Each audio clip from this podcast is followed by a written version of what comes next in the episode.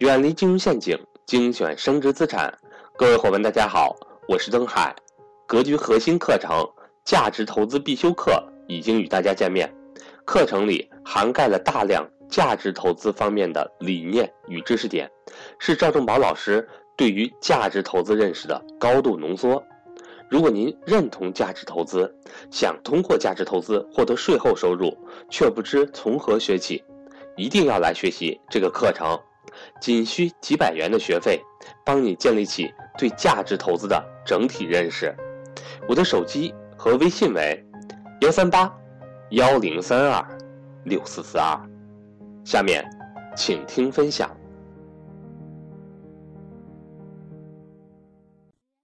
你们知道我设计了个特别有意思的方案，我设计完以后，我们的员工都说你这可以写小说了，你想知道吗？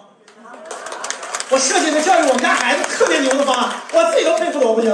然后那天那个，因为那天那个那个清明节给那个就是黄埔军校牺牲的第一人，在北京南口那个给他立做了个立了个那个碑，然后那个我们歌剧公益捐的一万块钱立的那个碑，然后那个我就给我给我们员工感情来了嘛，我就讲我就讲了这段，我说我是这么设计的。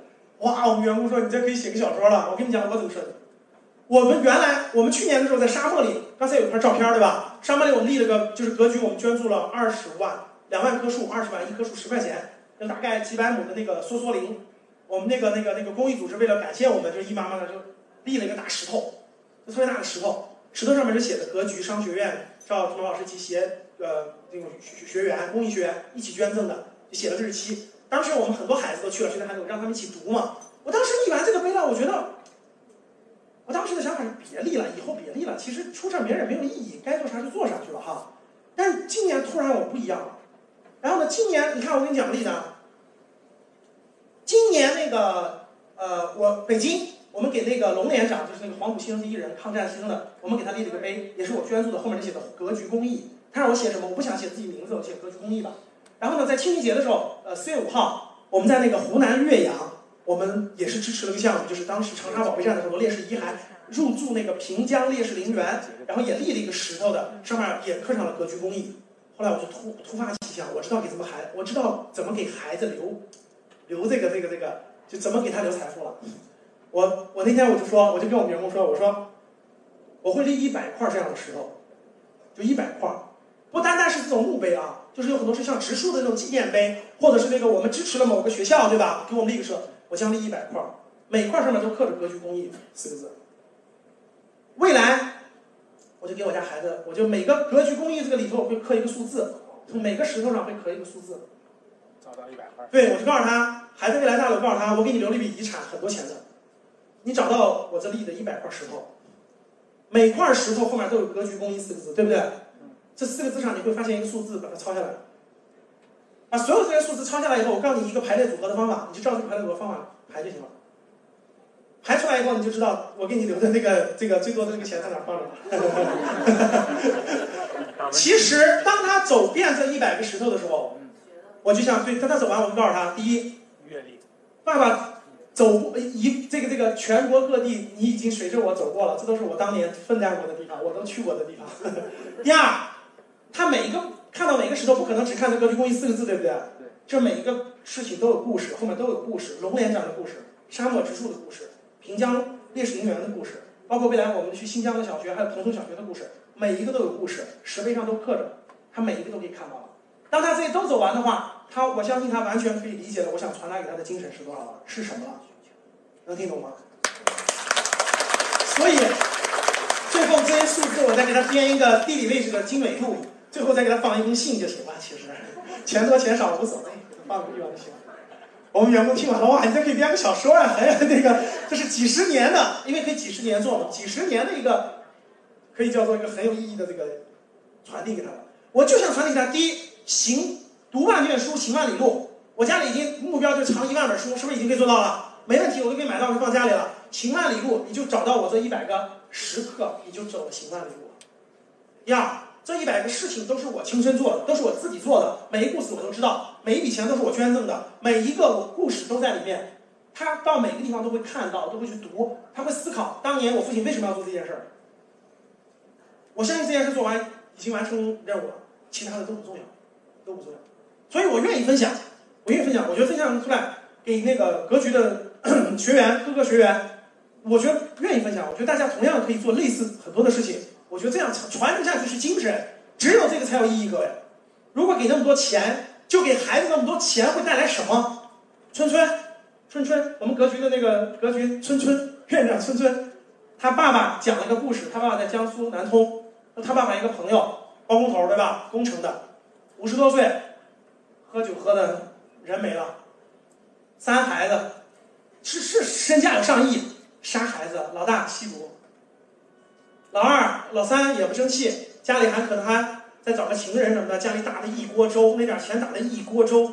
然后呢，这些钱怎么赚来的？喝酒赚来的，命怎么没的？喝酒没的，家里一堆，留这些东西没有意义。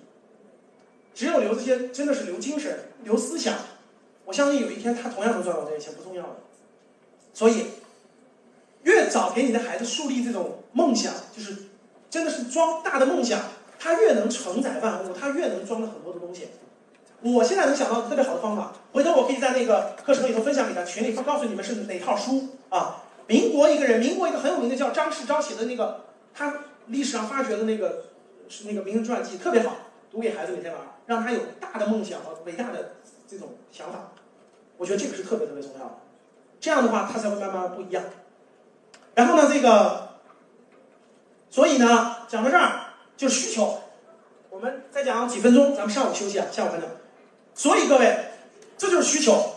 当一个孩子他不是自私的，他能看到别人的需求，他能看到别人的痛苦，他能看到别人的需求的时候，他才能放开眼界看世界，他才能看到无限的需求是不会饿死人的。只要你有一颗帮助别人的心，不管你什么角度帮助别人，总会换得回报的，肯定会换得回报的。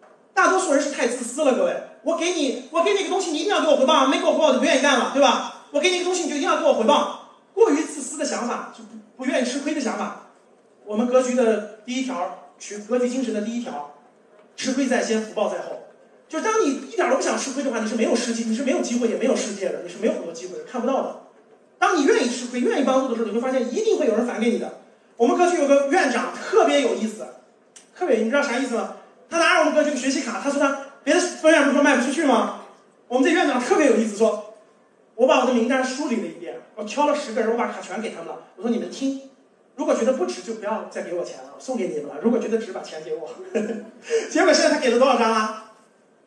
五十多张是吧？一百张。一百张他发出去了，结果只有两个人没回来钱，其他钱全回来了。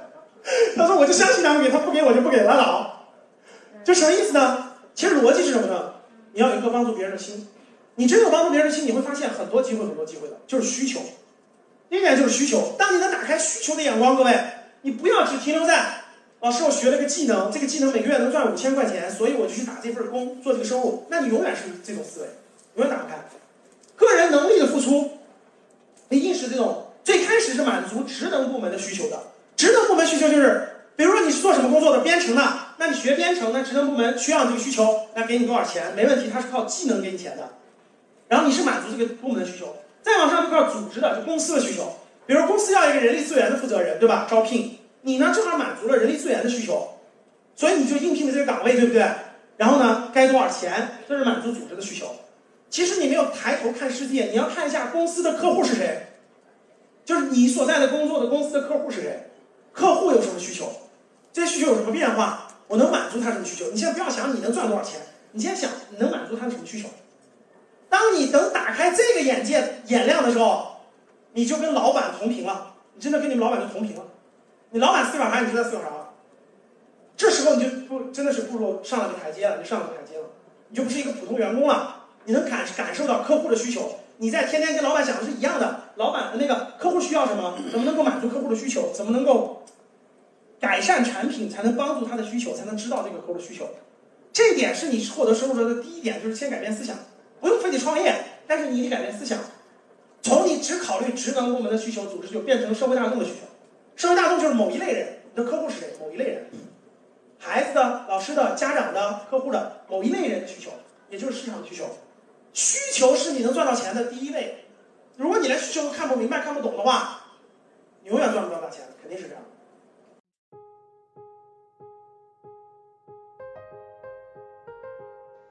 今天的分享到这里就结束了，希望能够对您有所帮助，也欢迎各位伙伴点赞、评论、转发与分享。